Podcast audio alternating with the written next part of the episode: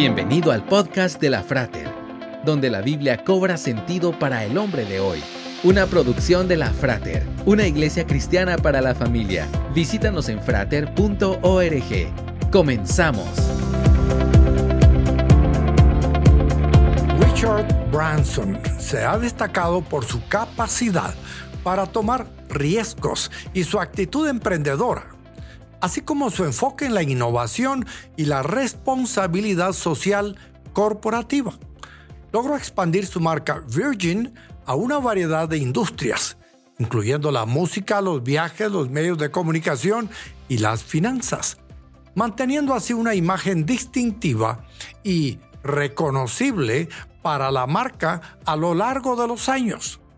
Los momentos clave en la carrera de Branson incluyen la creación de Virgin Records en la década de 1970, la expansión de Virgin Atlantic en la década de 1980 y la posterior diversificación de la marca que incluye un viaje al espacio en julio de 2021, convirtiéndose en el primer turista espacial de su propia compañía, Virgin Galactic.